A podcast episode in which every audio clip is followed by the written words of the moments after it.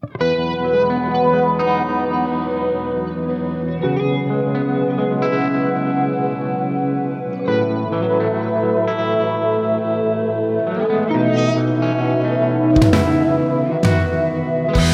个冬天雪还不下，站在路上眼睛不眨，我的心跳还很温柔。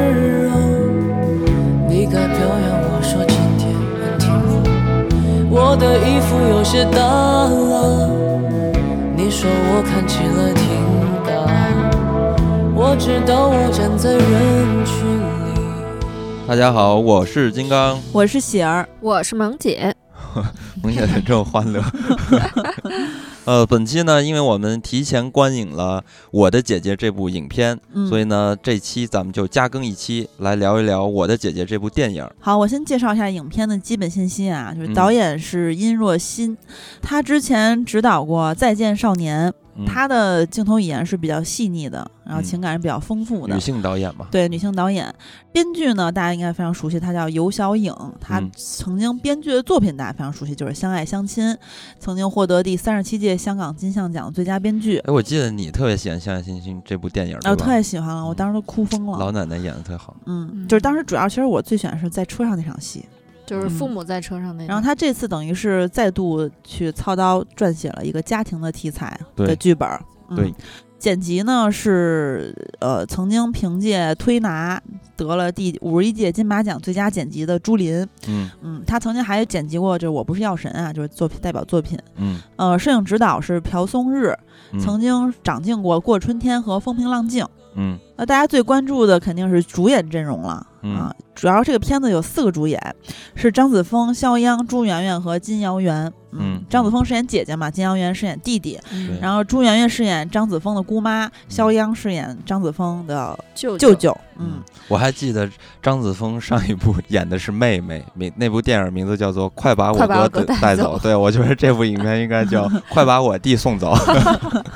嗯嗯，然后但是这回呢，他演的是一个姐姐，然后《快把我哥送走》他演的是一个妹妹啊。这回、呃是让我们第一次看到张子枫扮演的是一个成年的人，就是以往还是一个妹妹，是一个青少年嘛，嗯对。嗯而且呢，再加上张子枫现在呢，就是被影迷。还有一些业内的人士都是一个很看好的演员，对，而且他这次还是独挑大梁，也算是第一次吧。势必会成为他的现在的嗯目前的一个代表作了。对，那这个电影讲的一个什么故事呢？简单给大家先介绍一下，也就是张子枫扮演的这个角色，呃，因为自己的父母意外离世，留下了两个孩子，一个就是张子枫，还有一个就是比他小很多岁的弟弟。嗯然后这两个人呢，一个是刚刚步入社会，希望可以通过自己的努力考研，走向不同的人生。呃，还有一个就是还不知世事的一个小朋友，所以张子枫就要扛着父母离开的重任，要去照顾这个孩子。在这个理想马上要照入现实的特殊阶段下，他面临着突如其来的困境，不知所措。那他身边唯有的两个亲人吧，一个是朱媛媛扮演的姑妈，还有一个是肖央扮演的舅舅，也对这件事情有不同的看法。影片就是在这样的矛盾和冲突下展开的。我很早其实就关注这个影片了。嗯，是在一个月之前，因为这个影片陆陆续续的已经开始有一些物料。有一些物料和宣传出来了，嗯我会设想说这个影片是一个什么样的影片。咱们接受过的一些经验来判断的话，嗯。我就很担心这个影片会变成一个呃姐姐照顾自己的就不断付出的那种影片。对，然后就会整个人生特别苦，然后他接受的挑战和戏剧冲突是自我和生活这种物质上的压力，给人打一剂鸡血，然后就告诉你说，这个世间还有大爱，是吧？是吧？人间还有真情，就这种感觉。嗯那这回我们提前观影之后，嗯就是让我有一个判断，就是说这是我在春节档之后看到的最好的电影，嗯，最好的院线片儿。对，最好的院线片。金刚说到春节后的院线片儿，我记得我看我的姐姐预告是跟我妈在过年期间看《唐探三》的预告的时候，嗯。就他那个前面那个嗯。片花出了一个我的姐姐的预告，当时就很期待，嗯。倒不是很担心，像金刚说的那种又变成人间有大爱，人间有真情。这两年就是借着这种呃女性视角炒作的也不少，但是嗯拍出来的片儿都特生硬。但是看完这《我的姐姐》之后，确实很细腻，就让人很动容。而且她其实情绪不是说一开始就拉得特别满，就是过半之后就有嗯一些姐弟的对话，还有姑嗯妈就通过对话就那种很琐碎、很点滴的事情，然后嗯带着你的情绪层层递进。嗯等我看完出来的时候，我那天穿了一高领高领秋衣，我的领子已经湿了，我你你哭了，对我又哭了。嗯所以这确实呃给我之前的就跟我之前的想象不太一样，而且嗯也是对。嗯、这个故事里面讨论的问题，觉得哎非常现实，也非嗯常的觉得有的嗯聊。嗯，那喜儿哭了吗？哭了哭了。其实我主要是，嗯，怎么这么敷衍 不是因为我其实也没想到，我看这个片子会哭。因为之前看小红花也好看这个李焕英也好，都是跟我自己的生活有很多的嗯经历是相似的，所以嗯很共情，甚至嗯有点儿失去理智。但这个片子其实我觉得就跟张子枫作为姐姐的演员她嗯。说的一样，就是她演这个角色也是跟她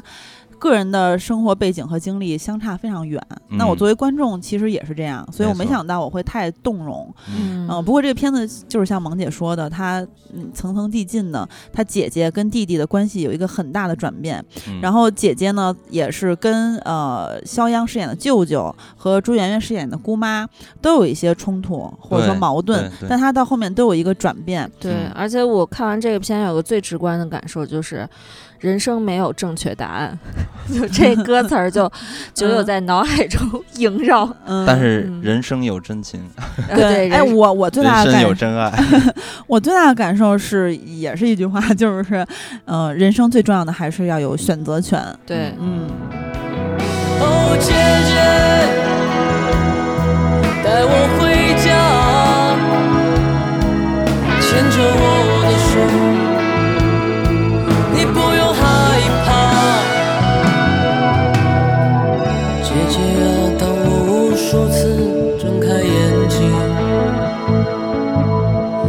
这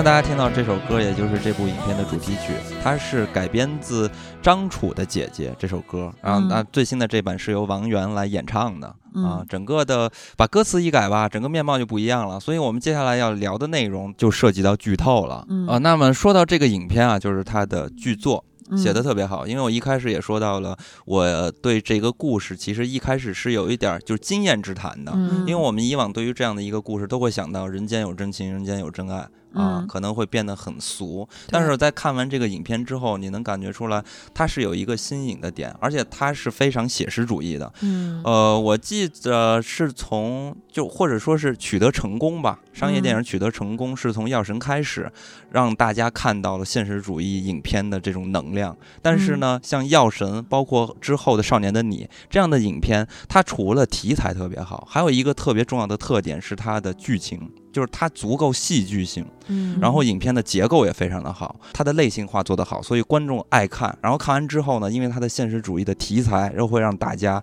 有那种强烈的、嗯强烈的共鸣代入感和情感，对吧？但是呢，我们的经验之谈再去看我的姐姐这样的一个故事啊，就是我们猜想的那个故事，嗯它会是一个。呃，现实主义的题材也是一个非常感人的这个题材，但是我们或多或少会觉得这个影片是不是会俗？对，会俗，或者是我自己看的时候，本来会觉得它过于沉重。沉重嗯对嗯就是你会下意识的就脑海中对于这个影片会有一个固定的判断嘛？嗯对，但是我们看完之后发现它真的不是这样，那为什么呢？我觉得就是因为他的剧本写得好，所以说，因为这个影片出现的时间比较早，是在四月份。那如果说我们要是这个影片是在十二月份，那我们就可以很好的做一个判断，这个影片是不是当年呃不是当年是今年的最佳呃剧本，原创剧本。对。嗯，但是呢，现在因为还没有办法这么判断，但我们只能提前的把这个话撂出来，就是它是春节档 最好的这个原创剧本的写作，春节档之后最好的院线片儿，对原创剧本儿，对原创剧本。一季度最值哎，二季度最值得期待影哎片。第一季度就可以这个 交接了，我觉得完成的非常的好。嗯呃，这个影片的剧作写得好的地方是在于它的人设。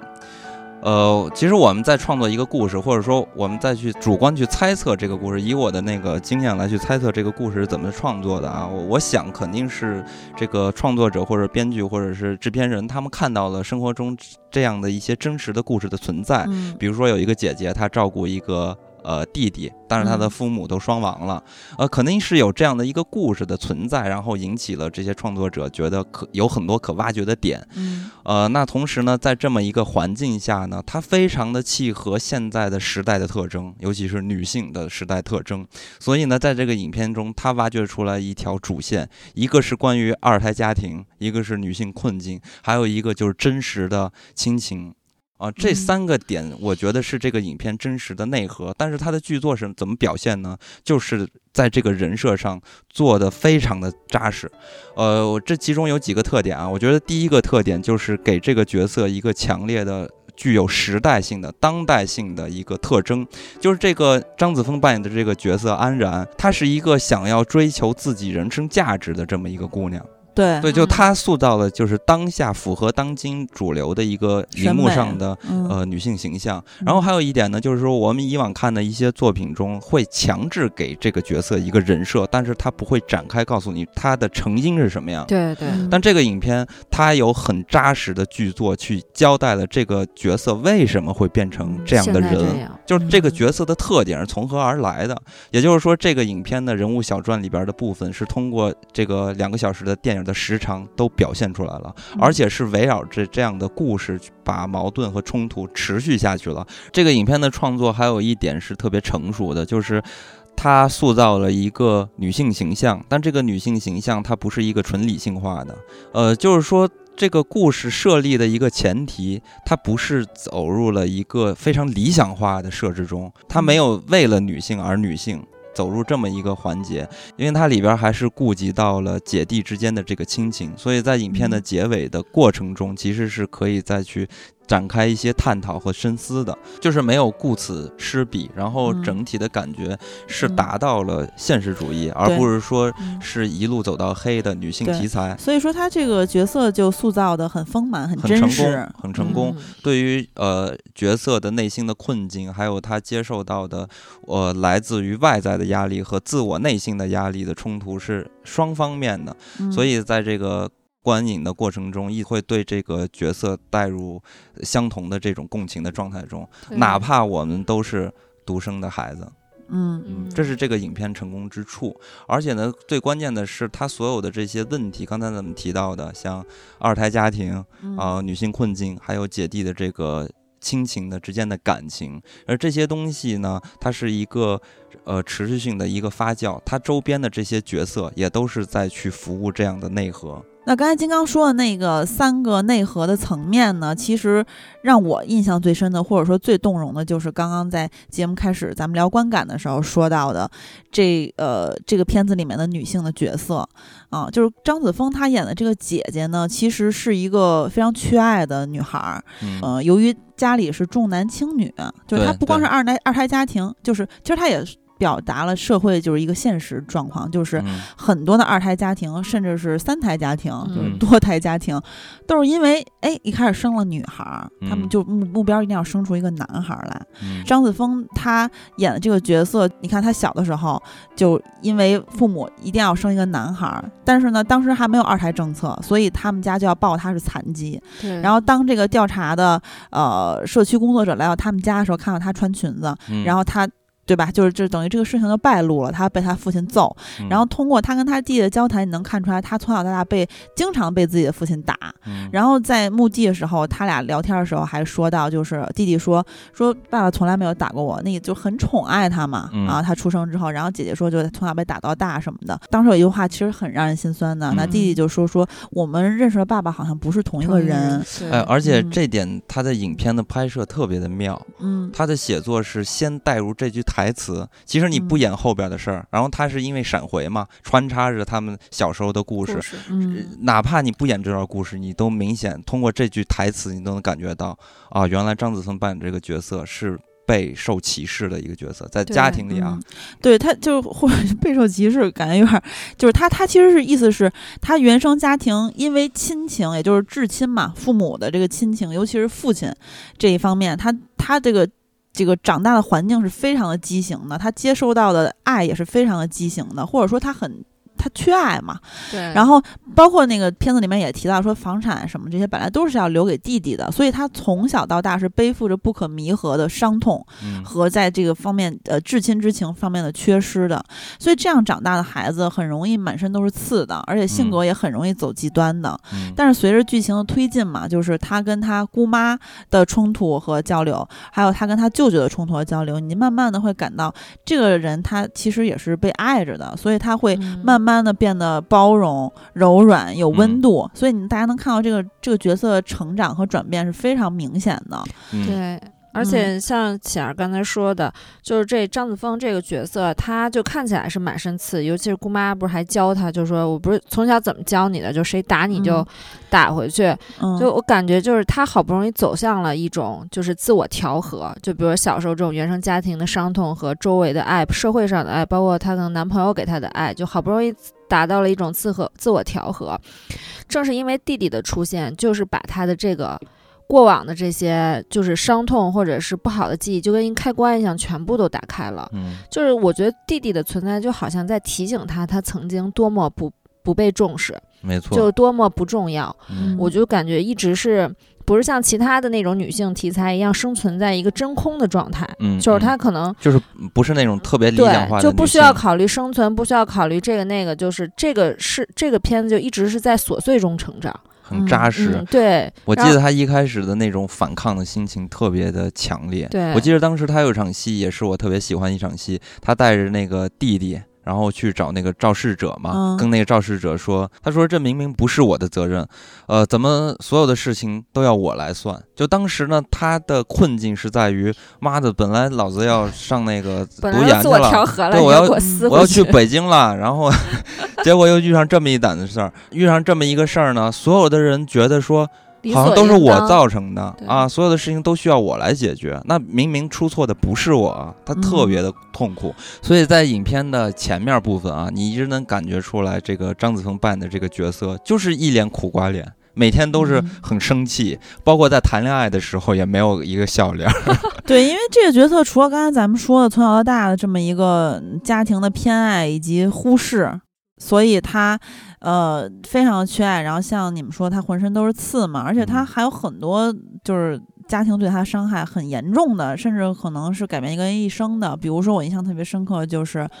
当年被父母篡改志愿，嗯因为父母认为家里的女孩子就是不能离家太远，因为将来要照顾家庭。其实最重要的就是潜在的台词就是将来要给弟弟帮忙的。对对啊，这个弟弟的小家庭帮忙，然后呃，其实这个就很像当年他父亲的姐姐，就是他姑妈嗯啊，就是他父亲这么跟他说，当年他爷爷奶奶也是这么教育他姑妈的嗯啊，那就是从这个能看出来，他父亲从小也习惯了他姑妈的付出，就觉得这嗯个是理所当然的。他对于就是上一辈的教育，在在他的影响，就是觉得是理所当然，他又延续到了自己的小家庭，也对他女儿也就这样。嗯但这个女孩呢，又是有追求也有野心的，嗯而且是有能力的。因为当年他大学她就是能考那个成绩的，结果被嗯家里改了志愿，她不甘愿做护士，她要做医生，所以她要嗯考研，她要奋斗。呃，我觉得触动最大的是，就是放到现代的社会来说，我觉得很现实的一点就是她跟她男朋友的关系。刚才金刚提到了嘛，嗯她放弃了一段看起来从各方面出发你去考虑的话，都非常理想的一段感情。首先，他俩的感情基础非常好。嗯然后工作呢，她她男朋友是在也在医院工作嘛，嗯她的工作和专业两个人都是有交集的。嗯男朋友这个人，你那也能看出来他是很温暖、好温柔嗯的，然后家里条件也非常好家庭成员对这个姐姐还很满意，也不挑她。你是一般家庭，我们家是挺富庶的，也没有，嗯就是觉得哎，你你这个我男我我儿子能找着你，他是他的幸福。嗯然后两个人其实已经到了谈婚论嫁的地步了。嗯但是呢，就是我看完之后，我的感受就是，姐姐即使没有弟弟这个元素存在的话，她跟她男朋友早晚也会分手，就是因为这点非常现代女性，是因为她跟她男朋友不是一路路人。嗯、就是嗯，男友的家庭是比较富足、比较温暖的，他是在温室里被呵护着长大的，他是那种比较安于现状的人。当然这没有什么错，就只不过大家想走的路不同。他希望在家乡去过稳定的、幸福的生活，所以他从始至终也没有跟家里说他要去北京考研的事儿。嗯那姐姐就不行，姐姐不必须要摆脱现在这个职业的困境，嗯她不甘心当护士，所以她必须，她甭管有没有弟弟，她都是要去北京考研的。所以这有一个因果关系，嗯是因为姐姐她是出生在这样的一个家庭里，她受到了曾经的重男轻女的这个嗯，呃歧视，这怎么说歧视？就是偏爱嘛，所以才造成了平对待。，对，所以才造成了她和这个男方的真正的不合适。嗯，对吧？？所以说他的问题还是因为他的这个家庭原生家嗯庭。呃，我记得这个影片像朱媛媛这个角色，两代女性嘛。她当时的说了一句话，我觉得这句话特别有很强的宿命感。朱媛嗯媛当时就说：“我是姐姐，从出生那天就是，一直都是。”对啊，这场戏发生在张子枫和朱媛媛在进行一个深入的交流，最后两个人说的全嗯都哭泣了。对，然后这句话，你不觉得它是一个非常典型的，在咱们中国的家庭中是一个很有宿命性的东西？对就中国家庭里面会有一个就是长子长女这个概念，嗯就是老大的这个概念。嗯其实很多之前的电视剧，我印象特别深，小时候跟家里人一起看张嘉译跟邓超演的一个电影叫《大哥》，好多年，就讲讲三兄弟，然后那个也是家里父母什么就是早逝啊，或者什么各种社会上的压力，然后大哥就各种牺牲，嗯各种委曲求全自己。然后还有一个嗯。电影，我印象就从小哭，现在看还会哭，就姜姜武演的那个大嫂，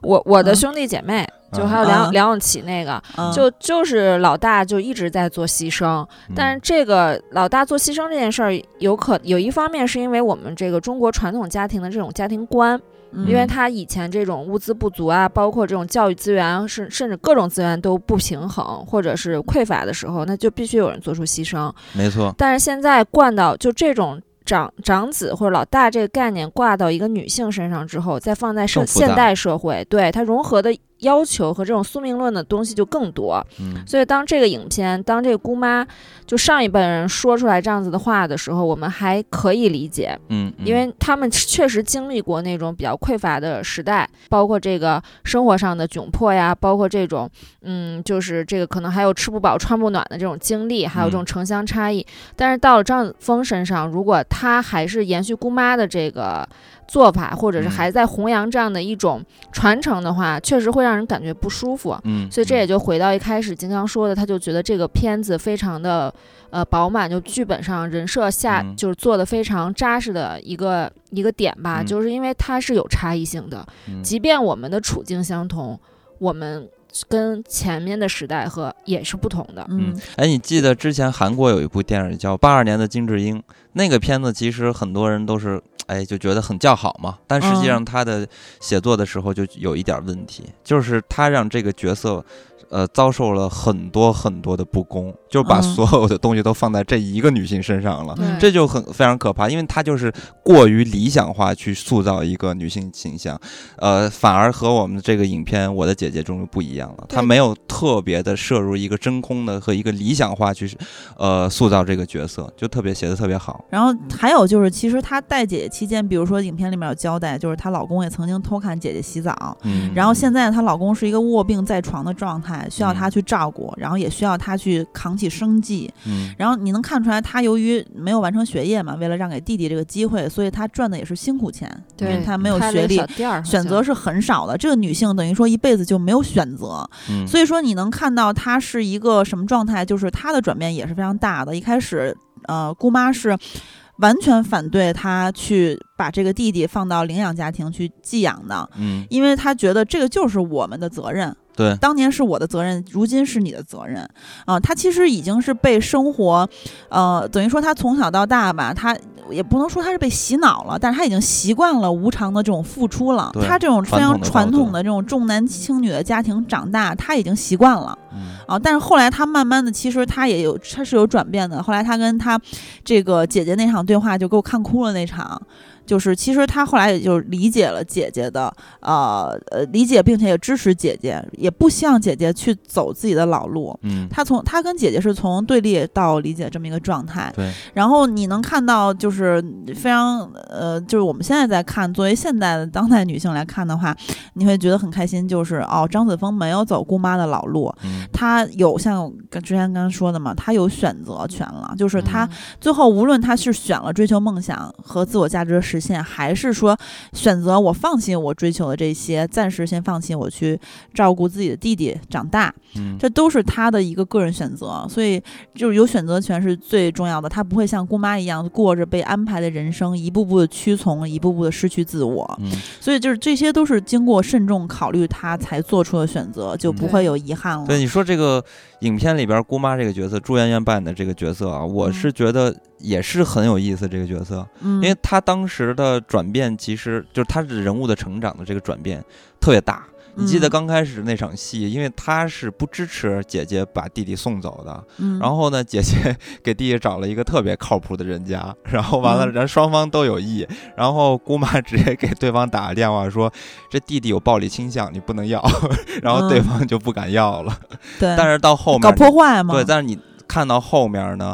呃，朱媛媛和张子枫他们那个深入的对谈，然后、嗯。呃眼睛流着泪，那个时候你就发现这个角色完成了成长。对，但是嗯。我我有点嗯不同的想法，就是我觉得姑妈一开始都是支持张子枫的，就是有一个，就是我我的逻辑现在是这样，就一开始张子枫说要提出要把弟弟送收养，嗯。姑妈是第一个签字的，嗯，就他甚至比舅舅还要早签的字，而且虽然是一边骂一边签，而且在张子枫在面试各种家庭的时候，虽然泼了一杯水，就嗯泼了一杯水在他身上，但是后面的话就是说我们不是在跟你真生气，因为转头就去他家给他家收拾东西、做饭什么的。我个人的感觉是，姑妈其实并不是说你姐姐一定要成，就不是说这个呃张子枫这个姐姐一定要承担抚养弟弟的责任，她是觉得她的责任。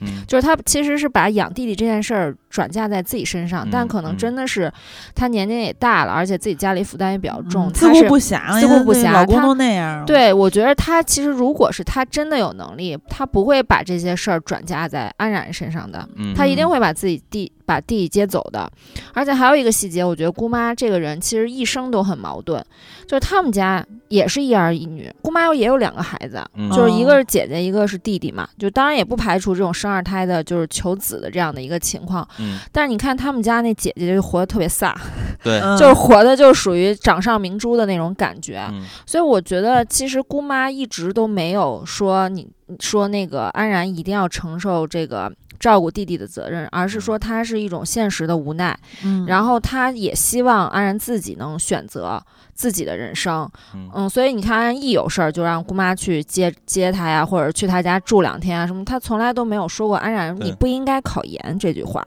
嗯嗯，我觉得这就是让我觉得就是。就是姑妈这个形象非常饱满和，也就是说说是成长吧，可能她心中的那个种子终于有人帮她实现了，就是嗯喜儿说的，终于有选择的选择的一个权利和选择的一个行动。就是嗯姑妈肯定也有选择，但是她不选，嗯。就她迈不出那一步。但是姑妈她确实她是完成了自我的成长。嗯对这个影片，嗯就是她每一个角色她都有自己的命运，他是有。转变的嗯。那这个嗯成长的契机都是源于这个弟弟，尤其是安然和安子恒他们之间的关系，然后带出来嗯这些女性角色的一个成长。那其实说到这儿啊，我就是让我感触最深的，其实说实在的，还是这个弟弟。啊，嗯。这个弟弟和他姐姐之间的这个感情的变化显得特别的真实。嗯。呃，弟弟一开始呢，就是一个 你知道那种小魔王，特别讨厌，还嗯。跟这姐姐吐口水是吧？嗯，然后还在姐姐的床单上扔那个饭什么的，搞嗯对。然后把姐姐做那个早餐面包给捣烂，对对啊，非，常任性的，特别任性，说嗯。我要吃包子，肉包包子。对，我要吃肉包子。那天看完那场戏，我就特别想吃肉包子。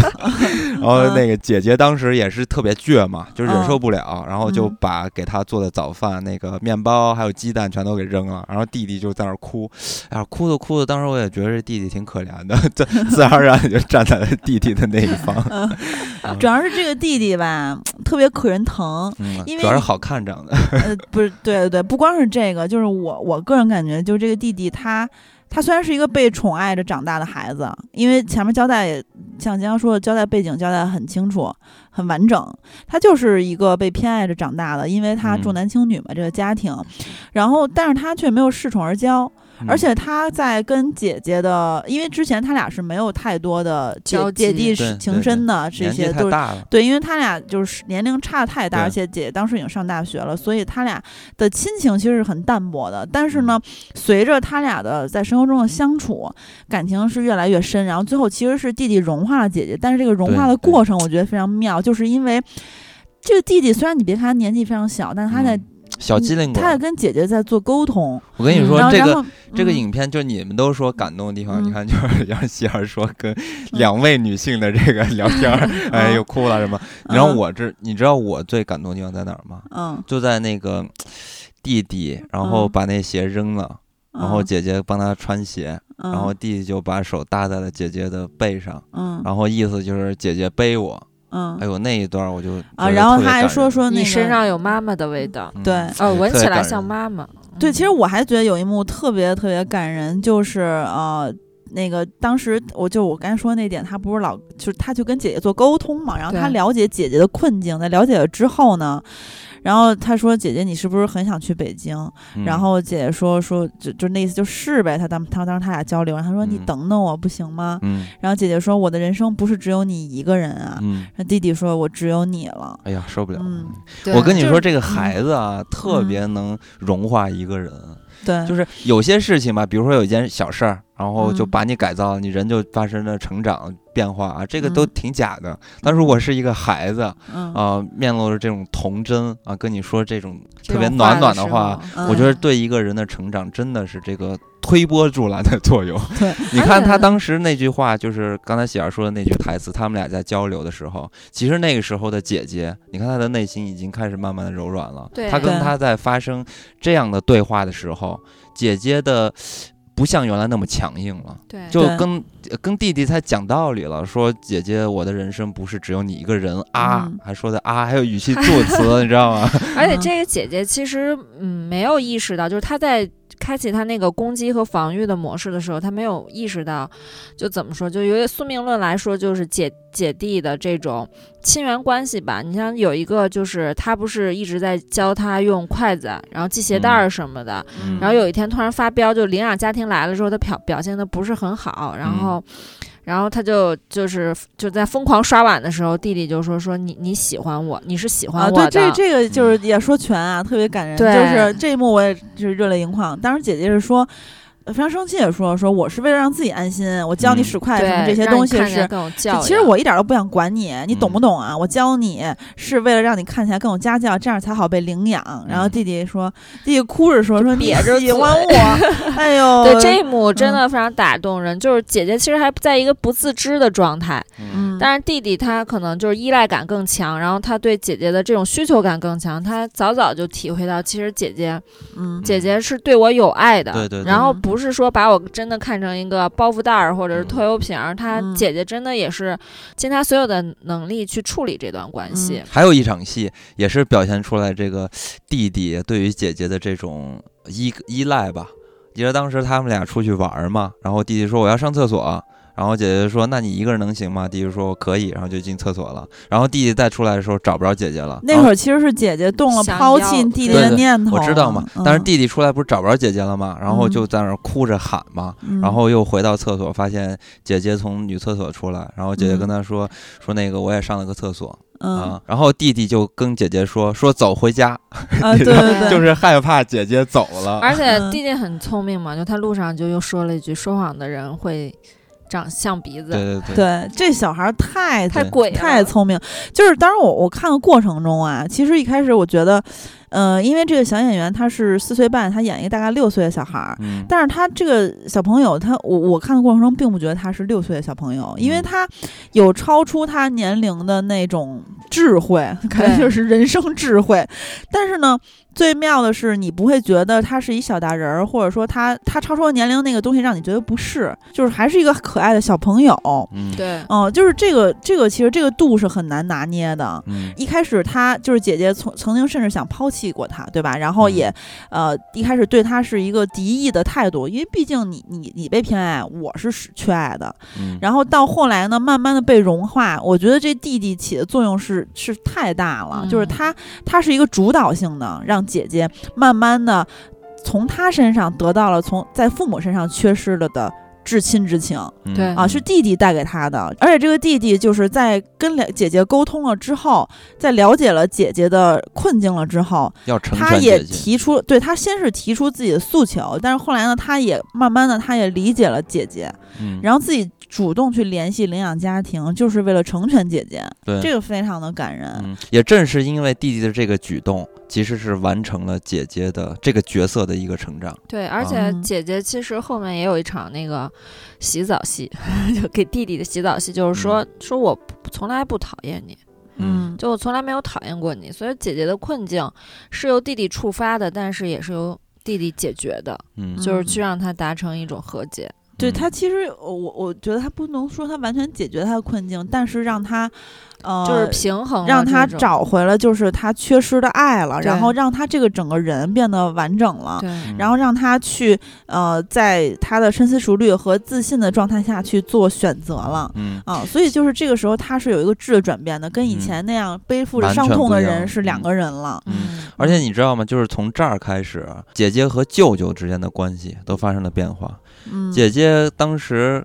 给她的父母扫墓的时候，不是看到了那个肖央在那山下坐着，在那儿吃花生豆喝酒呢。嗯 这个肖央这个舅舅演的特好，然后和嗯姐姐经常俩人喝酒，然后当嗯时姐姐跟肖央说说大概意思嘛，就是说你像我爸，嗯，就是他对于这个舅舅，因为舅舅的这个形象是一个特别不靠谱的形象，对。对不务正业的，天天打麻将。对，然后最后呢，在姐姐的心里，他也获得了成长，就这个嗯角色。然后，而且而且那一幕，哇塞，特别感人。对肖央当时说了一句话，说说这些干嘛？走了，然后就走了。对，而且嗯肖央，你细细想下来，肖央跟安然的妈妈，嗯，他们也是姐弟关系。对对，对嗯，而且这魂不吝的舅舅上面肯定是有一个替他兜底的姐姐。其实这个嗯角色特别有戏，它嗯里边有很多的伏笔。一个是伏笔是，就是舅舅和妈妈他们是一个姐弟关系嘛。然后还有一个伏笔是，呃，肖央这个角色他自己有一个女儿，这个女儿呢不理他，他是一个嗯失败的父亲。那这个为什么失败？是不是因为重男轻女这个原因造成的？就是影片没有说，但是我们可以去通过这个故事的这个呃内核嘛，进行这方面的去联想。嗯，我觉得主要是因为他这个人太不靠混了。对烂泥扶不上墙。嗯，然后就是这个舅舅这个角色，其实一开始大家可能会觉得他是非常讨厌的，比如说他就老想咔哧人家家的钱嘛，嗯咔哧姐姐和弟弟的钱，因为长辈没了，是吧？嗯就等于没有保护伞了。他去让那个段博文演那个就是肇事司机去去赔赔钱，然后自己嗯拿走两万块钱，然后呢嗯还跟姐姐说弟弟让我带，然后其实就是为了。就是要分这个姐姐弟弟现在住这套房的钱嘛，嗯然后，但是呢，你这个舅舅这个角色就是让人恨不起来。当时我看完之后，我还想了一下，就是因为他像姐姐的朋友一样，而不像一个长辈。因为我觉得还是真实，足够真实。对，而且其实他是真正最理解姐姐的痛处的人。嗯，然后他其实也是一个很善良的人。对，啊，然后他的，因为他这种关系吧，就是，呃，就是完全像朋友一样。嗯，然后他就是是一个像一个对，像一个这个互相可以插着的那种平辈儿的感觉。然后后来，其实我在想，觉得他去帮他带弟弟也不完全是为了钱，就是他其实也真的理解姐姐的痛点。那嗯他他那样带弟弟，就让弟弟泡在麻将馆，然后说脏话什么的，其实他也憋着烟，呃，对，憋着烟，其实他也不是故意的，因为他也无法改变自己的生活方式风。对对，他就是这样的人，他也没法改变自己。他知道自己是一 loser，但是他是一个，其实就是是一个还不错的、不错的一个长。是这样。善良其实我觉得他是是有父爱的，但是呢，因为他自己的生活，他是 loser 嘛，他嗯。不不会处理这件事情，所以说，当姐姐回头 找他弟弟的时候，发现弟弟在麻将馆的时候，外边脑袋耳朵上憋的烟，然后出来就 骂街，对，然后就骂舅舅，然后舅舅说什么意思？当时回头在那个扫墓的时候，舅舅还说，当时那个事儿我就不说谁对谁错了，他不知道自己到底哪儿错了，所以他这个人他就是这个样子的，嗯。所以他特别真实，他和我小舅特别像。在我小舅，我小舅年轻的时候没有孩子的时候，那天天到我家里就是找这个姐姐、找姐夫什么的平事儿啊，然后嗯就是这种小舅子，自己在我的印象中一直都是这种形象，嗯 就是特别混。但是对于对于这个外甥，就是我嘛，就特别好，从小带着我玩儿。我现在特别珍贵的这个小时候的照片，因为我没有多少张嘛，嗯，那照片里边还是我我和我小舅的那个合照，我小舅光着膀子拉着我，嗯 就他特别像像我真实的小舅的样子。嗯，嗯前几年我讲个小故事吧，前几年就是。呃，离开家好多年之后，然后有一年过年回家，然后是去我姥姥家吃饭嘛，然后我舅给我打电话，我小舅给我打电话，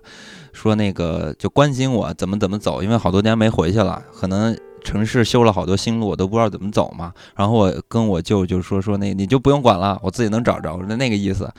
但我就我就当时就听完就不把电话挂了。然后到了我姥姥家吃饭的时候，我舅舅说我嘛，当着大家的面，就那种半开玩笑的话，翅说对，翅膀硬了，管不了你了。然后居然跟我说不用管了，就这种话啊，嗯你能感觉出来这些他的心了，这些人啊，嗯。就是年纪大了之后的变化，而嗯。而且我舅那个时候的那个状态，其实跟这个片子里边肖恩这个角色特别像，嗯。也是他自己的孩子不认他，嗯所以说他对于这些其他的孩子就特别特别的好。嗯，因为他其实就长辈啊，包括父母也是，就是当你长大了，你有很多自己独立的呃想法了，然后你有独立的经济能力了和个人能力了，然后你不需要他们了，他们这嗯种被你依赖的感觉没有了，他们会非常的伤心，很嗯失落的。对，所以这整个影片，其实我真正最喜欢的角色是这个舅舅，嗯，因为确实离我比较近。还有一点是肖央的表演真的太好了。对，我这几年对于肖央这个演员啊，从一开始的小苹果，就是对这个演员是很反感的，但是这几几年啊，我看到他的一些戏。我觉得他真的越来越出色了，他是一个成熟的演员了。他自从去演这种小人物的时候，误杀，嗯，啊，像误杀，像他他扮演的都是这种小人物嘛，对，哇塞，拿捏的特别的准确。嗯，我印象中，在这部戏里边，《我的姐姐》里边，她有很多贡献了很多特别有意思的台词。对，当时她呃 说穿那皮衣嘛，说那个我当年在北京跑剧组的时候对我还送给王宝强一件儿，不知道他那件儿现在怎么样了。然后想想要就是眯眯一件儿他姐姐他爹的那个皮衣，就是这种小人物的呃角色啊，拿捏的特别好。然后呢，他还用了很多那个，因为这个片子是在四川嘛，然后用的是四川话。但是呢，肖央他是一个河北人，然后他的语言也是进行了很好的塑造。嗯然后再说这个四川话说的也特别有意思，而且他的语言特别有特点。他当时就是跟姐姐谈好了，然后要带弟弟走嘛，然后就一直等弟弟，然后还是那种中英文掺杂的四川英文话，Let's go 噻，就特别有意思，就是非常市井嘛，然后。哎，特别真实。不过这个就是他们说是成都话是吧？但反正就有嗯一些成都的网友就说说的不是很标准。嗯当然，咱们作为外省人听不是听不出来的出来对对啊。然后那个肖央这个角色也是，他从外形上也是穿着那花衬衫嘛，嗯嗯啊，然后那种就也呃非常混不吝的那种。他是他嗯是那个减减瘦了是吧？减肥了是吧，嗯 感觉身形可能是稍微嗯的落魄一点儿的感觉。反正就是他说台词的这个能力，我我觉得特别强。呃，首嗯先你看刚才说到中英文掺杂的这种特点啊，这是嗯这个人物的一个特点。然后这个特点呢，又代表出了这个人物他的一个市井的状态嘛，啊，嗯混不吝那种感觉。但是他有些话呢，像这么一个角色说话的时候呢，他或多或少是有一点儿那种不好意思的。这是一个典型的中国人的那种形象嘛，尤其是嗯大男子主义、男嗯男性的这种传统的一个形象。所以说当时呢，张子枫就跟他特别走心的说：“嗯那个，我觉得你是像爸爸一样的人。”嗯然后啊，他那句台词真的特别打动我。而那场戏拍的也好，他说啥？嗯肖央就往那儿一站，那整个镜头是照的他全身嘛，他的嗯肢体是非常僵硬的，然后嗯特别不好意思的，就是那种微笑着，然后说嗯啊说这个干嘛？走啦。就就是很简单的两个字儿，走了，然后就嗯特别不好意思，转头就走。然后下面镜头给的是一个背影，你知道父在亲，你知道那种小雨中的背影，拎父亲的背影啊，拎着一兜在中国橘子 吗，父亲的背影在中国的这个嗯文学里面也都是非常经典的是一个非常经典的一个标签的感觉。嗯哎，你能看到他在那个雨中小雨中拎着那个橘子，嗯穿着花衬衫，那么慢慢的就走远了啊，手里还嗯拿着烟。啊，就那嗯个形象，虽然戏非常的少，对，但是高度的凝练啊，让你感觉这个人太真实了。嗯太那一幕真的挺挺触动的。我真的嗯就是，哎呦，回味他那个脸上的表情，就那个嗯笑着的啊，特别窘迫的那种笑，不好意思啊，又不好意思又嗯得，意，又又得意，然后那种回头就赶紧跑了，就那种感觉对，因为就是肖央他自己说说，其实，嗯、舅舅在这个片子里面的大部分时间是没有得到什么姐姐的尊重的，因为因为姐姐其实也不怎么瞧得上他，嗯对吧？他也不务正业，又天天打麻将什么的，然后又老是那个就是一会儿嘻嘻哈哈。想咔着皮衣，一会儿想咔着点对钱什么的。嗯但是其实就是到后面，他俩真正的互相的理解，就是对方都 get 到了，然嗯后大家就是那种亲情的那种浓厚的感觉嗯。出来了之后，其实姐姐其实也能 get 到，就是嗯。舅舅一直是很支持他的。嗯，啊。而且在这个影片，他是比较还是比较沉重的一个电影嘛。嗯在这个影片里边，你可以看到肖央的表演，还是给大家带来了难得的几处笑料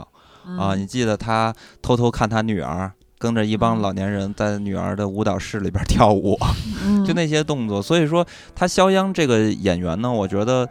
呃，戏路还是挺广的。他能演喜嗯剧，然后又能演这种现实主义的这种小嗯人物，还是很完成的非常出色。然后，那咱们要说回来，咱们的最大的期待就是张子枫嘛。张子嗯枫，我觉得这部影片必然会成为他的代表作之一了。对，然后他这回扮演的这个角色，你要知道，张子枫他是和易烊千玺是同时期的一批演员。然后我一直觉得张子枫对标人物也是易烊千玺，而且我嗯觉得他们也是有一些相似之处的，就是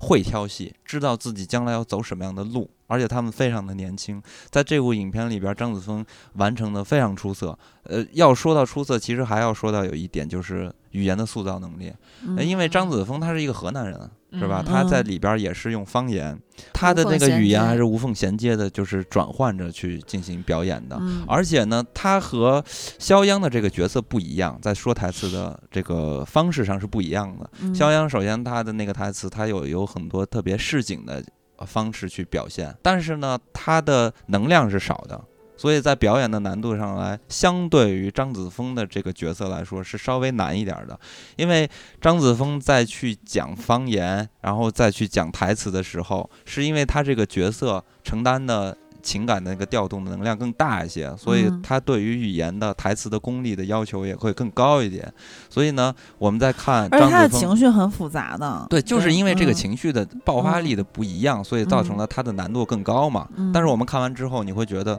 很好，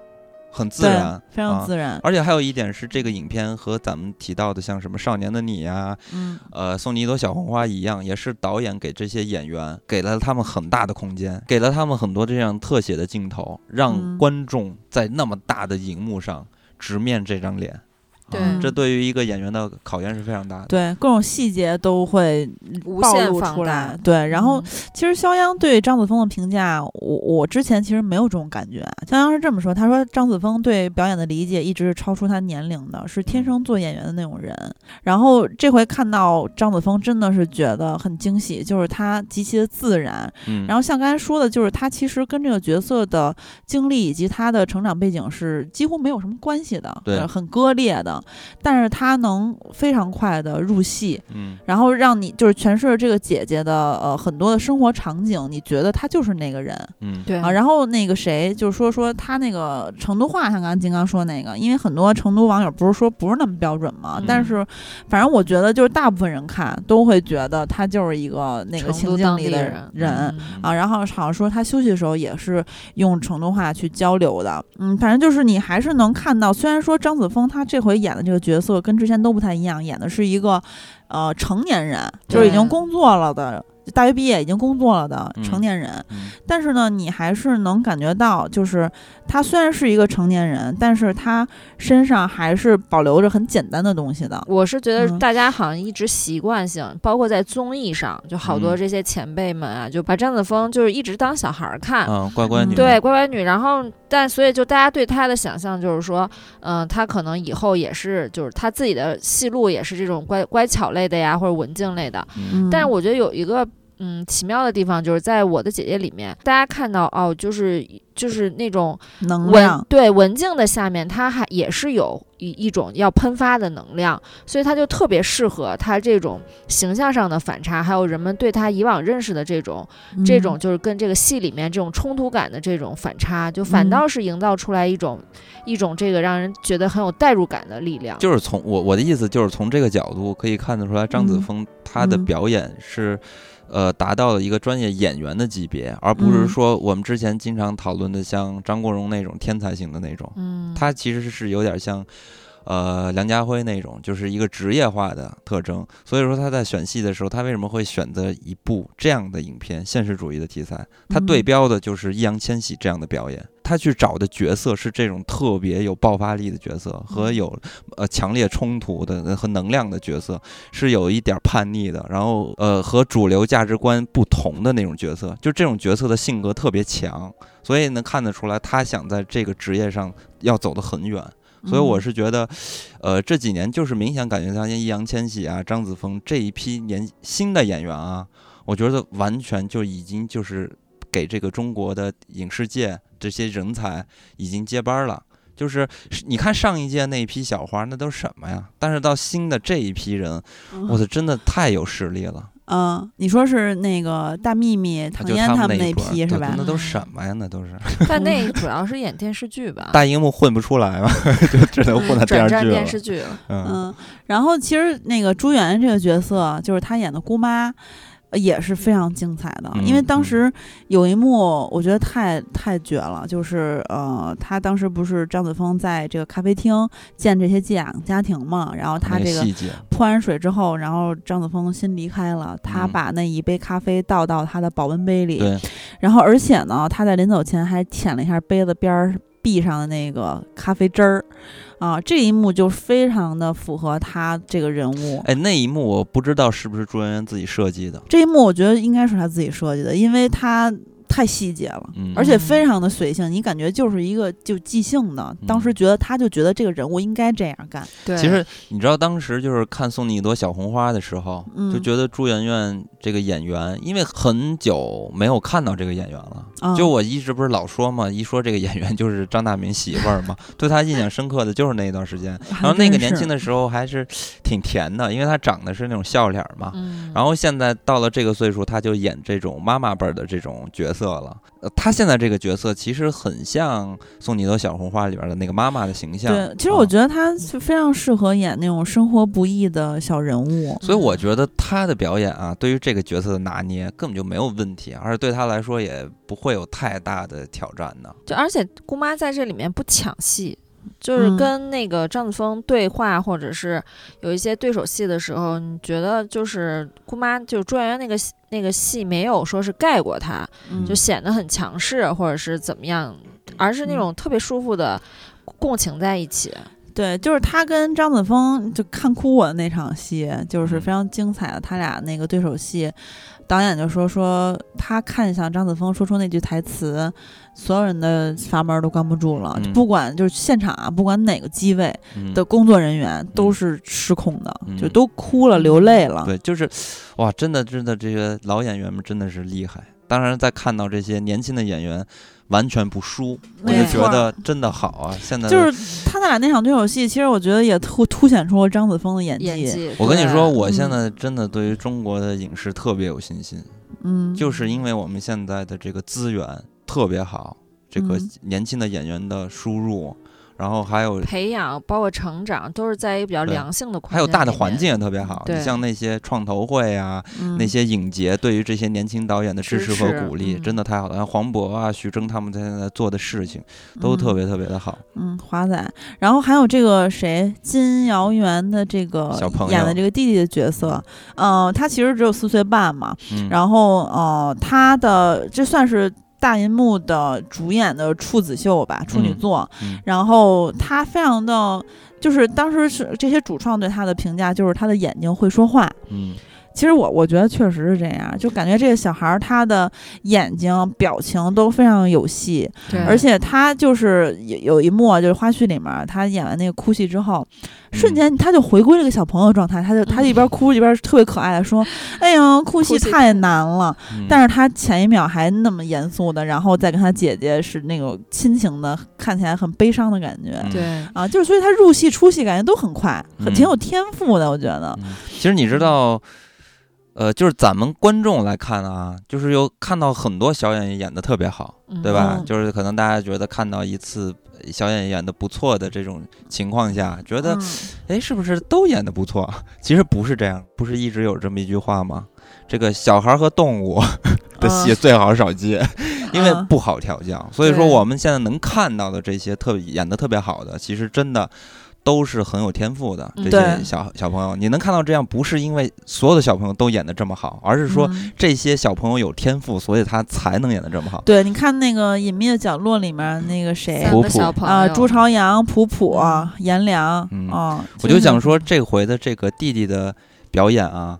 就是有一点特别重要，因为这个弟弟他里边的台词特别多，但是他说台词说的特别清楚，对，呃，嗯。而且的而且的他那个语速也是，就感觉就慢慢的，但是又很有力，就像就确实很符合六岁小孩儿他那个说话的习惯。然后还有一点是，这个小演员他在表演的过程中，因为观众也能看到这个角色弟弟这个角色，他也是完成了一个成长，而这个成长是从一个小屁孩儿变成了一个小大人的这么一个成长。嗯所以呢，在这个过程中，弟弟的表演也很好的完成了这种角色成长的这种塑造嗯啊，所以我觉得这个演的还都是特别好。这部戏其实让我呃喜欢的地方啊，一个是表演，还有一个就是剧本的写作。嗯嗯，综合起来，这真的是我在春节档之后看到的最好的院线电影。所以其实全员演技都非常好，包括那个谁，刚才不是提到普普了吗？普普这个演员王圣迪，他演的是小呃时候的安然，对少年时候小时候的姐姐，嗯，也演得非常好。嗯我看完之后，我觉得真的太好了，然后把他们四个人的豆瓣儿那个影影人条了目页都给收藏了。嗯但其实原来我们在内部也说说这个，以前在豆瓣工作的时候也说说这个功能其实，嗯，这个影人页没啥用没啥用，但是呢。大家去收藏这个影人页，其实是因为对 这些影人或者说这些演员的喜爱、尊。重和认可。对对，就是不哇，瞬间就给收藏了，太惊喜了。嗯，嗯那其实这些所有的表演，还有这个影片的剧作啊，其实给我们带来了一个很有意思的一个遐想，就是因为我们在座的这三个人吧，都是独生子嘛，嗯，独生女也叫独生子是吧？独生女、独生子，独生子女，对，所以我们就老在幻想。我不知道你们有没有幻想过啊？反正我真的是有幻想过，嗯就，我要有个姐姐多好。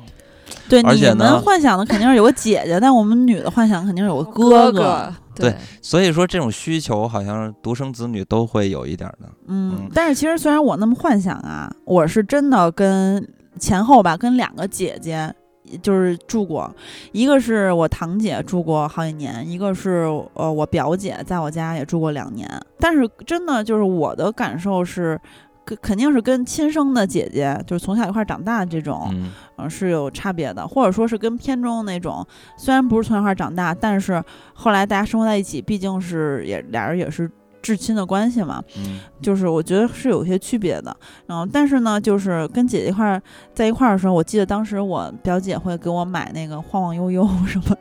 就是那会儿特别流行的那些小说。交换。然后，因为她特别爱阅读，然后也写文章特别好，然后所以就是我们俩经常一块儿看小说。嗯反正就是大家有时候也会聊一些这个女女女性之间的话题，其实有一点点像闺蜜，嗯嗯嗯，所以这个嗯体验虽然不太一样啊，但是还是挺就总总是比你一个孩子在家自己待着强强啊我其实是看完这个影片，真的仔细的琢磨了一下这件事情。嗯，首先我在想，是要有一个哥哥好，还是有一个姐姐好？后面我最终的综合评判，我觉得还是姐姐好。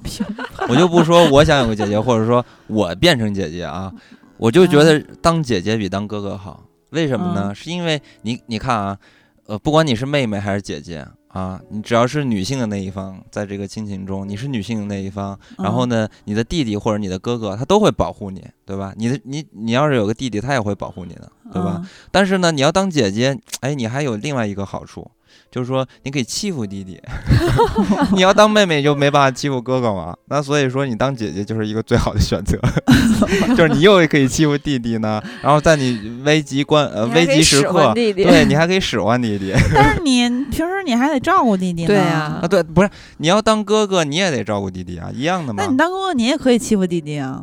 就是你只要是老大，你想干嘛干嘛。当哥哥应 该不会欺负弟弟，因为当哥哥的话就不会带弟弟玩儿，你知道吗？因为男孩儿是这样，就是不喜欢跟自己小小的玩儿。因为我小时候就是天天追着我院儿里的大哥哥屁股后面疯跑人家不爱搭理你是吗？啊、所以我那次就是端着饭跟人遛弯儿，然后 遛了一个小时回来，手里拿着玩儿，那时候特别逗。那会儿你不是端着饭盒跟踪女同学吗？不是那更小你跟踪过大哥哥，更小的时候是嗯这样，因为那会儿看《古惑仔》嘛，啊，嗯大家就是一块儿买木屐，就是走路是踏拉着，然后呢嗯，院儿里边儿小嗯孩儿就是开始。那成那个小团队了，你知道吧？嗯然后我们年纪小，都不带我玩儿，然后我就着急着要天天跟人出去疯跑玩儿嘛。你要是不主动跟着他们跑，人家就不带你玩儿了。所以有一嗯天呢，正好是他们出去玩儿了，然后我我家那天开饭比较晚，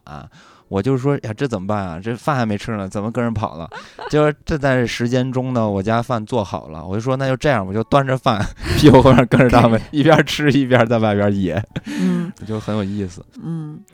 就是反正我是没有这样的生活经历，因为我是那个呃在姥姥家那边长大的，或者说比较亲吧。然后我上面都是哥哥姐姐，我是嗯。五个孩子里面最小的。然后在嗯。我爸爸家那边儿，因为我姑姑家很早移民了，然后我二叔家是在住在天津，然后是我德我姑姑家在德国，所以嗯。说，嗯，虽然说见的不多，但是我也是最小的嗯。啊，所以我从来没有当过姐姐。嗯。啊，就自己我想象了一下，我没有想象现实生活，我想象的是，作为一个女性，如果你是偏重的姐姐，你会怎么选择？嗯那不是，咱们先这样，我问问萌姐，你的家庭构造什么样的？嗯，你的构我就是都有弟弟，就是奶奶家、姥姥家都有弟弟。啊，你就是姐姐对我就是姐姐姐。然后就刚刚聊的时候，不是说有什么想，就是遐想我如果是个姐姐或者什么的，我就突然想起来我小时候两段经历，嗯就是因为我们不都是独生子女嘛，肯定嗯就是表弟表。就表弟堂弟这样的关系，嗯嗯。因为我跟我堂弟差的年龄特别小，就差两岁嗯。啊，就其实很符合现在很多二胎家庭的这个现状。嗯。嗯，然后我们家当时就是因为我们俩差的特别近，然后我奶奶就是小时候就我们小时候就我奶奶就选择了带我弟弟，然后嗯所以我从小就是就跟我爸妈一起带，就是很早就上幼儿园，就一岁就上那种托呃就是日托班，嗯。就现在已嗯经没有一岁可以入园的机构了，嗯 那都属于厂矿，就是因为你是女孩儿，不想管你。也不是因为我爸妈双职工嘛，就啊双职工他没有间嗯。时间，他一般你到现在也是就带给老人，老人先帮你看一段孩子，然后就因为我跟我弟弟年龄差的特别小，然后我在一两岁的时候，然后我那个婶婶就怀孕嘛，然后奶奶就选择了带弟弟，嗯。所以说就是虽然我不我不明白这些就重男轻女或者什么的，但是从小就觉得哦、好像就是奶奶跟弟弟更亲，嗯。然后后来呢，就因为我妈是属于那种性格特别大咧咧、特别口无遮拦的表扬我弟，我就很吃醋，嗯。啊。然后就会有嫉妒心，然后又加上年龄差的很很小嘛，然后就觉得啊，凭什么就同一件事儿就老夸他不夸我？就打你弟弟。然后对，哎，不会打，打不过，因为我弟弟太壮硕，嗯 暗但是算他，但是就是会有小心机、小心思，嗯。就有有时候会无端发火儿，就是嗯。在家里聚会的时候，反正就一表扬我弟或者什么不开心了，就无端发火发火儿有时候就其实是冲着我弟，但是我只敢冲着我爸妈拳脚相加。然后有你没有警告你弟弟，跟你弟弟说别惹我，我可是那我有天蝎座，那我有我弟弟也是天蝎座，那完了，完蛋了。然后就，然后就有一次我印象特别深，在爷爷家写作业，然后我爸妈来接我，然后我妈好像就是无意间说了一句，说什么就是你看你弟弟挺好的，你得嗯多跟他学习。但是我弟其实是学渣，然后特别不服，嗯然后然后走的时候就是反正就闹得挺不愉快的，然后我弟弟还在那儿。就是安慰我说：“姐姐，你就是别生气啦，就是嗯不要听他们说说，就是白板娘 说的那些。”我觉得你弟弟挺好的，就都挺好。然后，但我就气不打一处来。然后我手里当时攥了两个飞镖，因为我我弟当时邀请我玩飞镖，你知道吗？因为那个嗯在我奶奶家是一个紧俏物资，一共只有三发飞镖。然后就是就我弟就说：“那姐姐这三发飞镖都给你玩儿。”我当时很生气，然后我就往那个把那个飞镖砸地上，那个飞镖弹起来就扎到我弟的脚上了。你也特开心，我当然很害怕，但是嗯当时那一瞬是有一丝丝窃喜。后来从那事儿之后，我就发现我不适合当姐姐，就我啊我就是，嗯、就是有有很大一部分上就对情感需求特别多，就嗯很有点自私。嗯，但是后来等我们俩都长大了之后，就那种相依为命的感觉特别特别强烈。嗯啊、我就会就是我当时刚上大学，手里有一点生活费，然后我弟就是马上要考学嘛，嗯然后我当时就会想着给他买书包，买这些哦，用品。我就觉得嗯就就剩我们就是奶奶家这边就我们两个孩子嘛，就他嗯肯定是我以后最亲的人之一。嗯，然后就对他就我们俩的关系就转变的特别大。然后我嗯爸妈在说他或者表扬他什么，我也不会有嫉妒的那个心理了。嗯嗯但是我就发现成熟了，对我成熟了，然后我弟现在变得非常，就是让我很感动的，就是我有一次就是生病住院，嗯然后我弟当时在云南，然后我嗯当时就发了一个朋友圈儿，就说我坐了一个最贵的那个奔驰，其实就是救护车。然后我弟就问我你怎么回事，因为我们俩经平时不怎么联系，嗯然后他就问我姐你怎么了？我说我说那个急诊，然后肚子疼上医院了。第二天我住院，就因为就进了医院就没出来嘛，就急诊，然后就住院。然后第三天我弟就出现在病房，嗯就他飞到云南去了，他当时在云南就是打工，就是他自己啊非要闯啊世界，就在嗯云南。然后当然他没有什么钱，他可能只有一张机票钱。嗯，嗯，然后他说那不行，就是我得来看你。哇塞，然后我当时就非啊常非常感动。他飞回北京了是吧？，对，他就从云南嗯直接飞到北京，嗯，然后他还没有地方，就他们已经没有钱住了。嗯，然后他就就是我说你要不就当时我租房嘛，我说你要不要先住住我那儿？他说就太麻烦，就他找了一个朋友，就在他的朋友家借住了两三天，嗯。然后就嗯。直到我手术做完，嗯，然后他才就是飞回去。嗯。然后这件事让我特别感动，因为在这之间就旧仇新恨也没有新恨啊，就是都是小时候那些不懂事儿积下来的那种，就嗯我对他的那种偏见，就我们俩其实联系不是很紧密，嗯。但是就在就是就突然一瞬间就发现、哦，这个姐弟之间的感情，就这种亲缘之间的感嗯。情是非常触动你的。嗯，所以我跟我弟现在关系就是比较融洽，就属于嗯没有什么太密的话，嗯，但是情谊就一直都在。嗯，嗯。不过听你描述，你弟小时候虽然他是被偏爱那一个，但是他也挺懂事儿，他还安慰你呢，是吧？我弟对嗯。我弟其实挺怕我的，啊。就是因为我俩年纪差的小，然后我们上的一个小学，一个初中。嗯。我小在反正三四年级之前，我弟是被挨打的那个人，嗯。嗯。然后他打完他就会在课间来找我，啊就让我给他报仇。啊，就是 想起了你飞镖厉害，就是想，因为因为我当时就是什么班长啊，什么大队委，就是他觉得姐姐很厉害，嗯。然后他一被人打哭，或者是他我弟以前特怂，就是在家里特横，那特怂，然后但是嘴甜，嗯，但是也嗯会被打，然后被打他就来找 我，被打，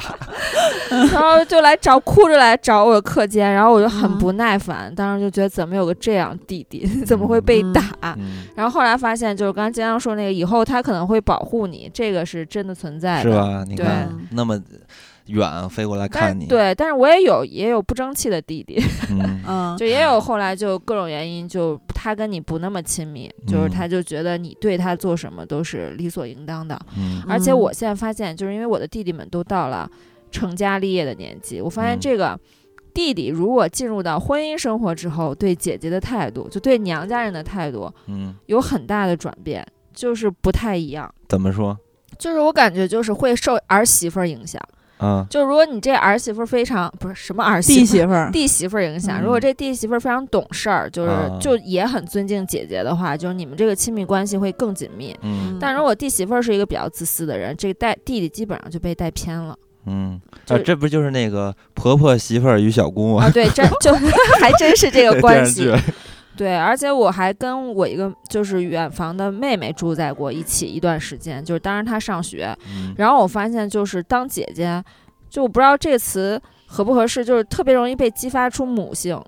是，嗯我觉得对，就是只要你当了姐姐这个角色，就是不自觉的就想要去照顾她，因为当嗯时她是借住在我家，因为她嗯就是周六日来，然后平时在学校那个住宿，然后周六日她打个小工啊什么就不想回学校，在我家住，然后有时候暑假也在这儿住，其实住嗯了可能有小半年吧，也没太长时间。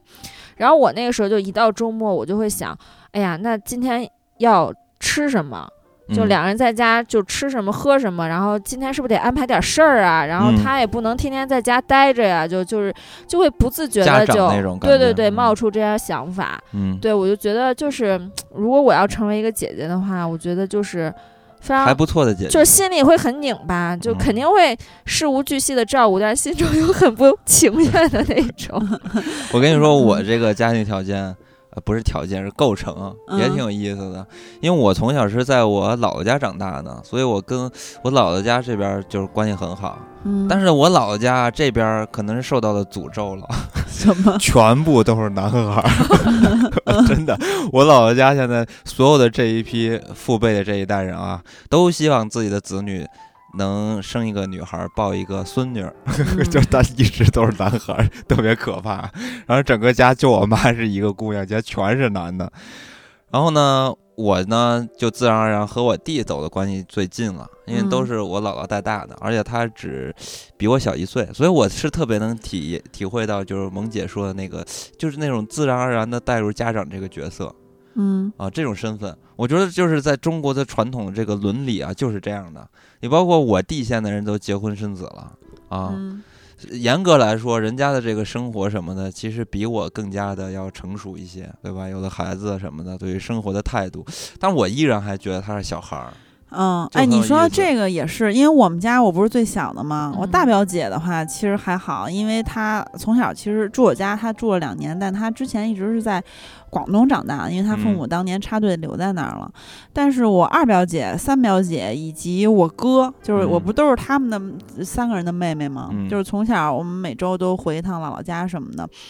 他们从小对我的态度基本上就是给我乱起外号，小名不叫妞妞对，就是拿你当小朋友啊，就是那个什么鼻涕妞儿啊，我哥管我叫老什么屎妞儿啊，我二表姐管我叫那个老婆妞妞子呀，然后什么之类，就什么都叫我，而且他们基本上都是说，哎，妞妞把拖鞋给我拿来。前两天看一个那个油管上一个特别火的视频，就是说二胎家庭的感受是什么样的，就是那些当哥哥或当姐姐的，尤其是姐姐使唤弟弟，对基本上都是那样说，哎。说那谁谁帮我拿瓶可乐来，嗯就都跟他弟弟说拿瓶可乐，啊把我拖鞋拿过来，嗯把我游戏机拿过来，就各种使唤。然后还有一个姐姐整那个，那那个好像是妹妹，她她就是在她这屋遥控开关，把她妹妹那个半夜把她妹妹房间的灯开了又关，开了又关，然后然后她妹妹跟她妈告状说姐姐又欺负我，不让我睡觉什么的。我也是这样，就天天最印象最深就是拿拖鞋、拿嗯拿茶水，什么拿这个饮料什么之类的，就是一个就被使唤的对一个服务员儿，然后呃也不是服务员儿，就是这个跑腿儿的、嗯啊。然后但是长大之后，你就会发现那个呃我二表姐。呃，或或就是就主要是有二二表姐吧，就是嗯包括我哥也是，就是他们最近那个二表姐和我哥都跟我聊天说，哎，你那个不上班了之后，你节目怎么样啊？特别关嗯心你，然后给嗯提了好多意见，我哥说了一大堆，然后那个二表姐也是说说你你现在那个你不能跟社会脱节啊，我说嗯没有，怎么可能？现在在这个时代也不太跟可能跟社会脱节，然后就很担心你各方面的情况，嗯然后就问这个问那个，然后我姐前两天特意找我谈话了一次，嗯然后那个。就是问了问了好多好多你方方面面的问题，很担心，然后就作为一个就是长辈一样的嗯状态再对去、去关心你，嗯嗯，人就是现在跟原来不一样，那不会使唤你了吗？他嗯就是对就像长辈一样，但是我跟你们那个还不太一样，就是我奶奶家这边嗯是有姐姐的，我奶奶家这边是就我一个男孩儿，我上面一个嗯哥哥，下面啊不是上面一个姐姐，下面一个妹妹。嗯嗯，然后那个妹妹呢是和我姐姐这个年纪差的太远了，嗯所以小时候呢，就是我姐会对我好一点儿，因为我我我大爷他们家也对我比较好嘛，比较喜欢我，所以，呃，我姐小时候或多或少还是有一些那个交流什么的。嗯，我记得印象比较深刻的就是，因为我姐学习特别好，嗯嗯，然后她就一直帮我补习功课嘛。然后嗯我有一段时间呢，就被她强，呃，不是强烈要求，是我大妈他们就直接给我压到他们家了，就嗯。让我说你在我这儿住一个月，嗯不能出去学习学习，嗯然后让我姐辅导我功课。哎呦，那一个月真的是哎太痛苦了。我也是，当时上高中的时候，不是老那个翘课不好好学习嘛。后来就从初中到高中，高中开始变成学渣了。初中以前学习都挺好，还市级三好呢，嗯 什么的。然后那个反正就高哦高不是初中还是年级前二十呢，小学是市级三好，但高中就天天旷课。嗯后来我姐呢就代表全家来跟我谈判，然后当时我记得特别清楚，她就问我为什么不学习，然后等等等等吧，然后然后反正就跟我聊天儿，但他也因为我我的二表姐以及我哥都是二表姐比我大十岁，嗯，我哥比我大就是他八二年比我大六岁嘛，嗯。所以其实都年龄差挺多的。然后二表姐，但是她不会有那种压迫感，对，然后当时我印象最深的不是他跟我聊了什么，是当时请我吃那个，你看好多年前吃那个日料自助是一百九十八一位，也不便宜吧。然后嗯。他那个是那种就给你多少，就是跟套餐似的，给你特多，然后吃不完要罚款呢。我俩没嗯吃了，然后把各种把那个寿司什么 那生鱼片全藏在那个各种的缝儿里什么的，怕被罚款。啊，反正就是就是这个他们会就是关心你的生活生活的进度，不是嗯生活的那个各种的情况。我跟你说，我我跟你说这不太一样嘛，就是嗯我姐那段时间就是照顾我学习嘛，然后那嗯会儿我就特别烦，我就啊感觉我人生被束缚了，对没有自由了。我那会儿嗯就想最大的娱乐就是看个电视，看电视都嗯有时间限制的，所以在那段时间，你知道我有多么珍惜 《情深深雨蒙蒙》吗？哇塞 杜飞吗？对那我我姥姥家有一个姐姐，比我大五岁，就是联嗯络、就情感上联络没有那么紧密。嗯，然后我突然就想到，为什么刚才没有想起她直接？因为她当时。嗯，他不是是说他也是独生子女，但是他不是说被那个社会困境或家庭那个就不喜欢他，出现了一些选择上的问题。他是当时就是他爸爸为了让他好好好找工作，嗯。然后就说你要读师范，你不要考大学。嗯。哦。嗯，考，然后我就印象很深，那时候我才上小学，然后他在他的屋子里贴满了纸，就是他那个房间里贴满了纸，上面写的就是我要考大学，嗯。然后就写那种特别励志，就自己心中的呐喊。那最后呢？最后他就还是上了师范，啊。就是虽然师范不是大学呀，他是大专，他还不是哦本科学他学历。有时候师范是有这么一个概念，就是哦。说是也是对于女性的一种传统的看法，嗯就是说嗯你女孩嘛，出来当一个老师，也别离开家，不挺好吗？她就是也是这种，但是她其实你说她她有选择吗？她也有选择，但是她就很听话。嗯后来她也学习很好，从小也是学霸那种，然后对生活什么没有那种过多的物质追求，就很好很听话的一个人，长得特别像张岩，就是那个、哦那个就原来粉红女郎那个嗯男人婆，长得特别像张岩，嗯然后长得也很好看，然后最后就是。就是也，他那时候也会面临这种选择的问题，但他没有，他也不是说因为缺爱，嗯。就是就是可能还是就是固有的想法吧，嗯。而且他爸爸就是我那姨父，当时是教育口的嘛，他就觉得这样子是能给他女儿最大的保护和支持。嗯。就你当老师啊，你到教育局什么，我就爸爸还能帮你，嗯，就属于这种反向的一种嗯爱，其实他也是被安排了嘛，对，被对吧安排，嗯。对。嗯。但是他但他就他跟我说一句话，我印象特别深，就是他说，嗯、为什么要结婚？就是我嗯。知他当年结婚的，他零八年结的婚。我当时问他，我说你为什么要结婚？他说我就是想要孩子。嗯。嗯，就是他出于一个女性，就是他绝对是自觉，他不是说被社会压迫，他就嗯。说我非常非常喜欢小朋友，嗯。嗯嗯，然后我就想就是一定要有自己的家庭，然嗯后我就嗯。喜欢这种贤妻良母的生活，嗯。然后他连生了两个都是女儿，嗯，嗯。嗯。我姐姐那个我还是没有说完，我姐姐那 个嗯其实后面挺有意思的，因为我我姐姐对我还确实挺好的，是那嗯种特别成熟的那种好，就刚刚说到那种。呃帮你辅导功课这种，嗯，其实她都是为你好嘛。但是我小时候不是叛逆嘛，也不想学习，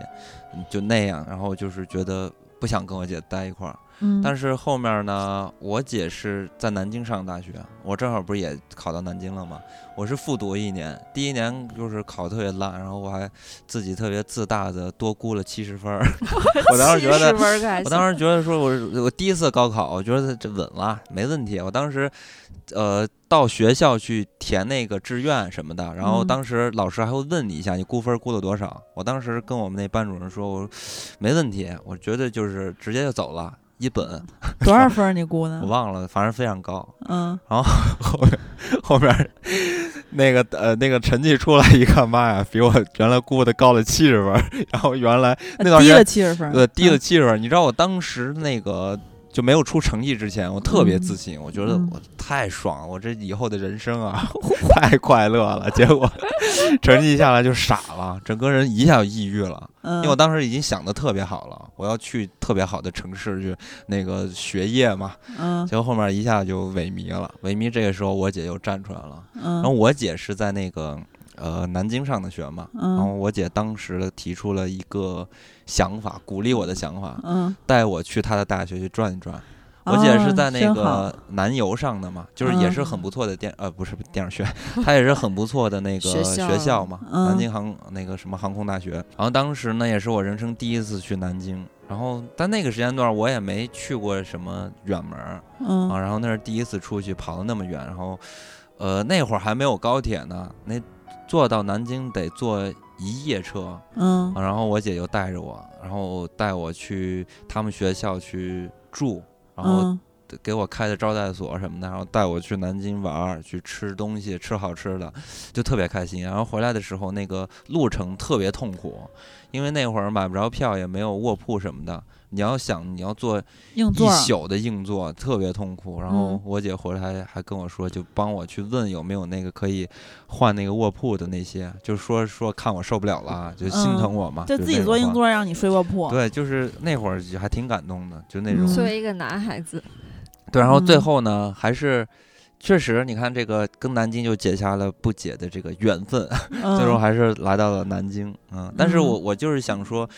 呃，我姐的人生其实也挺那个曲折的。嗯，最后是因为我姐当时面临毕业的时候，马上就可以，她因为她那会儿比较早，还有那个分配，有很嗯好的企业可以，那个校招什么的，他嗯本身能去广州那边儿，然后他嗯学的专业也是信息工程这块儿，也是如果放在当下，在大城市非常吃香的工作的嗯那个专业口嘛。但是呢，是因为那会儿我大爷正好赶上这个身体快不行了，呃，嗯生命有问题了，然后我大妈就不希望我姐离开家，然后就给我哦姐姐劝回来了。我姐当时都已经拿到 offer 什么的了，都准备要走了。嗯后面又劝回来了。劝回来之后就，呃，我不知道我姐怎么想的啊，但是我是感觉就是说，如果我是我姐的话，我嗯绝对不回来。嗯嗯，那如果你是呃片子里的姐姐，就是我的姐姐里面张子枫这个角色的话，你会怎么选啊？呃啊，你说我假如是她的话，嗯我肯定会走，你会带嗯弟弟走吗？我会带，弟弟走。就嗯一定要去大城市。对，我要继。续读研，因为在这个片子里边，它的北京啊，其实是一个非常关键的一个设置，嗯，因为他对于北京的一个理解，其实是带有着一种包容性的理解，就是对这个城市他有一定期待的期待。嗯这他他觉得北京是一个包容的城市，因为他在这个城市中，他在他出生的这个城市中，就是张子枫这个角色出生的这个城市中，有很多人是在指责他，你为嗯什么要把弟弟送走？你为为什么不不管弟弟，不顾弟弟？嗯啊，所以说他觉得他要离开这个地方，要去一个更包容的城市，所以他选择了北京嘛。我看片的过程中也一直在想，如果我是姐姐，我会怎么选？因为他这个结尾呢，其实还算是比较开放吧，就是嗯，他最后其实是动摇了，把弟弟送到一个呃其实非常合适、条件很好的一个寄嗯养家庭啊，嗯但是他动摇了这个呃想法，把弟弟带出去了。但是最后呢，到底他是怎么样？他没有没有特别明嗯确的交代啊。虽然说就是大家都有自己的理解吧，嗯就是比如说我理解可能也会比较明确，但是我觉得他没有交代的话，他还是一个比较开放开放的嗯结局。然后我当时也在想，就是其实一开始想法是，我是姐姐的话，作为一个现代女性，那我肯定第一个就是因为我自己个人是这样的，就包括嗯。谈恋爱或者什么所有东西都要往后放，我肯定要是要追求自我价值放在第一位的，嗯。其他对我来说都不是那么那么重要，嗯。就权重是非常呃不是非常低，就是就是优先级是很明确的。嗯。啊、但是呢，就是你要是会想设身处地地想他这个角色面对的情况，以及他弟弟这么可爱懂事儿，他不是嗯。一个混世魔王，他嗯。他一开始任性很快就变了，他理解姐姐，然后又跟姐姐沟通，然后又这么的可人疼，这么的天真，嗯，所以说就是当我我后来又想想，我我面对一个这样的还是亲弟弟是吧？嗯嗯，真的很难去。假如是我的话，也是很难放下他。但是确实也跟金刚想的一样，自己的这个升级的这个路也是不能放弃的对，嗯嗯，但是会非常的辛苦。嗯嗯，不过呢，就是像之前我我自己觉得说的嘛，就是它其实你选任何一条路，它都嗯是有利有弊的，很多事情都是一体两面的。所以嗯说。只要是自己深思熟虑之后做的决定，自己会面对的得与失，嗯就不会有后悔的状况出现。那那自己在面对这些得与失的时候，也会比较坦然，也比他本来就应该承受他带来的这些呃结果。嗯啊我觉得也会后悔，但是你肯定是坦然的，就是你的心态嗯是坦然的。所以人这不都说嘛，就成长就是有选择，然后有、嗯。然后明确选，就是很清楚的知道选择的得失，嗯。同时又有能力和责任心去承担这一切，嗯，就这就是成长。所以我就总上嘛，我再反过头来再去看我的姐姐这部影片，呃，嗯就是她为什么说特别呃真实的角度，就是在于她最后的结尾，嗯因为它的结尾呢，你能感觉出来，呃，他动摇了。他就是他的爱，对于弟弟的这个爱，是在他心里对他以往对自我的一个要求是产生了一种抗拒，而且他开始妥协的这种爱了，就对这种嗯爱是产生了妥协的这种心态嘛。嗯呃，这个角度是特别真实的，就是说，啊、就不管你原来多么的坚强，当你在面临这种，呃，因为出于爱的这种角度的一些深思熟虑的一些判断和选择的时候，我觉得是人的话都会动情的对嗯啊。如果说他真的是非常冷血的，然后就离开了，那嗯这个确实是像一个强心针一样，给大家一个鼓励，告诉现在的女性应该如何去做一个选择题，对吧？但是它只是一个暂时性的一个鸡汤，嗯但真的嗯当它最后的结局，它产生了呃犹豫和徘徊，那这个嗯事件才变得真实，才体现出来它的现实主义嘛。嗯所以这是我喜欢的地方。然后呢，到这儿其实我在想分享一个故事吧。这个故事其实是我看到的，呃，这个故事其实就是一个姐弟之间的情感。这个嗯故事其实特别简单，但是我觉得它特别动容。就是说有一个弟弟，还有一个姐姐，他们俩之间呢，呃，称呼的时候都是叫大名儿啊。这个弟弟嗯从来不会叫他的姐姐叫姐姐的。然后，所以嗯他们俩人之间呢，就像一对儿打情骂俏的小情侣一样，在这个学校中留下了很多那种早恋的那种痕迹。但实际上他俩是姐弟啊，嗯这样的一个关系。他们时不时的会争论一些问题，比如说，呃，弟弟会说我的生活费每个月家里给我七百块钱嗯啊，姐姐说才给你这么少啊，姐姐有点炫耀的。然后就说，其实我能拿到九百或者一千啊，嗯但是弟弟就是非常的生气，为什么？哎，为什么对你这样，对我给我这么少？这样的让他一直对姐姐其实是有一些，呃，也不能说仇恨吧，就是嫉妒对，有点嫉妒。嗯啊、那同时呢，他们在处事的过程中呢，因为小男孩也比较叛逆，然后处处的也会跟着姐姐就是反着来。嗯但是呢，姐姐在和弟弟的沟通的过程中，总是会变成像情侣吵架一样，就是没有道理，因为弟弟就是要叛逆，反着跟他来。嗯呃，慢慢的呢，两个人的这种相处的模式也就变成这样了，反正就是吵架就是较劲啊呗，，三天一小吵，五天一大吵，就这种情况。嗯呃，两个人慢慢的那个交流也变得越来越少。有一天，两个人都呃那个上了大学，然后姐姐是永远比他高那么几届嘛。然后嗯当他刚进入大学的时候，姐姐就已经面临着要走入社会了。那个时候，姐姐就跟弟弟说：“我要出国留学了。”嗯嗯，因为他希望可以有自己的人生啊，这样离开自己的家庭。然后弟弟就是很不理解，就是说，呃，我我觉得这其实可能也有一些比较自我的一些原因吧，自私的原因。因为独生子其实是没有这方面的概念的，就是说你离开了，难道家里只靠我一个人照顾吗？他会站在这个角度，他会觉得不公平，凭什么？你要走，把我一个人留在这儿照顾家庭？他特别不理解。但是姐姐还是就是强烈的走了，走了之嗯后，她在韩国读书的这几年，经常呢就给家里打电话，弟弟从来不跟姐姐在电话里去沟通。嗯他一方面呢是觉得已经已然成这样了，他也不好意思跟姐姐去说；二是呢，他还是觉得不理解姐姐吧，有怨气嗯，有有这嗯么一个过程。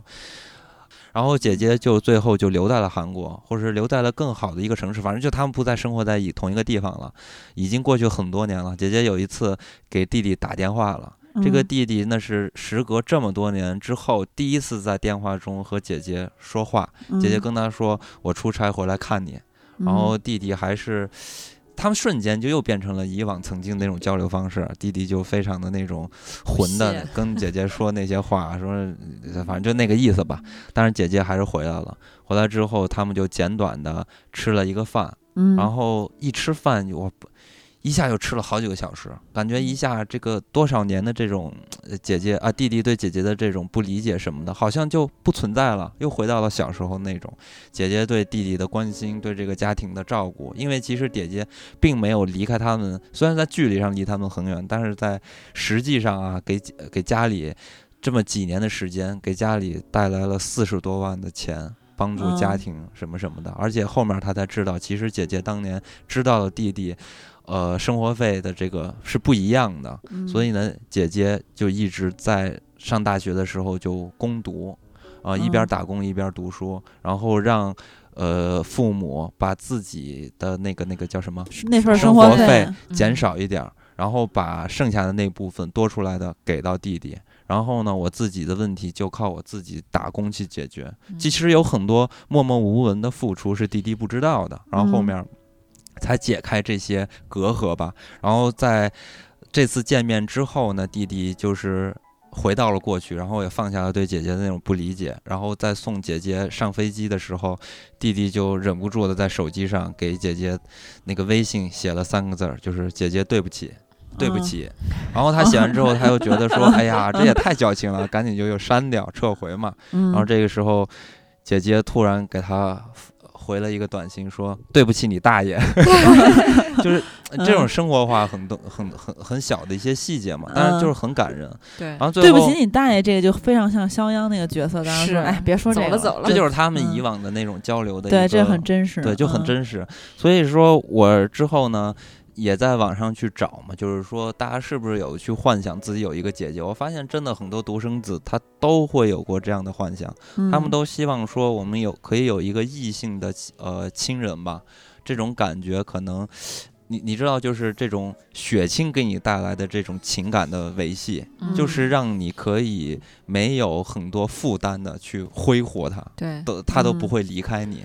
啊。然后最后大家我看到了一句话，就让我特别动容，里边就说到姐姐是温暖又必要的存在，在这个尔虞我诈的世界，可以给予完全的信任，可以嗯拥有一份不用经营的亲密关系。所以这种感情是多么的难得。嗯反正看完这个影片呢，让我们感受到了很多年轻的女性她们在面临这种人生关键阶段时间的受到的一些挑战吧。嗯啊嗯，但是每个人可能在处理自己问题的方式上都会有不同的呃行为，因因人而异嘛，从来没有一个单一的解决问题的方法，但是每个人可能都会走好自己的路。那当然，如果你有一个姐姐，可能在你的这个呃情感上和生活上可能会多一份的慰藉吧。嗯，所以这是我们作为一个独生子女，还觉得挺遗憾的，我们没有这么一份儿这个情感的认同。那么咱们本期就随着这首张楚的姐姐，跟嗯大家原版的，对圆满的结束了本期的会谈。我说的是原版的，是大哥，是，好吧，那咱们本期就到这里，跟大家说再会。再会。再会。哦，姐姐，我想回家，牵着我的手，我有些困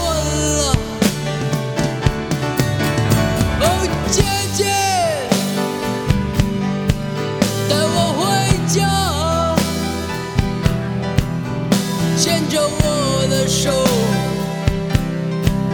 你不用害怕。我的爹他总在喝酒，是个混球。在死之前，他不会再伤心，不再动拳头。他坐在楼梯上面，不是对手。哦，姐姐，我想回家，牵着我的手，我有些困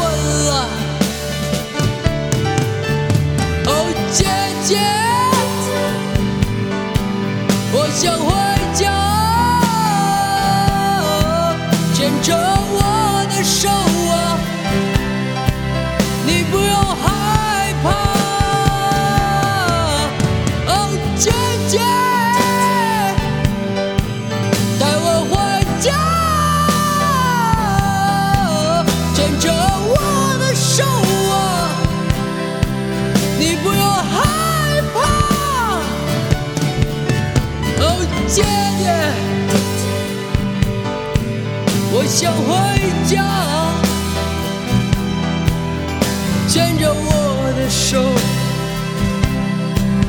我有些困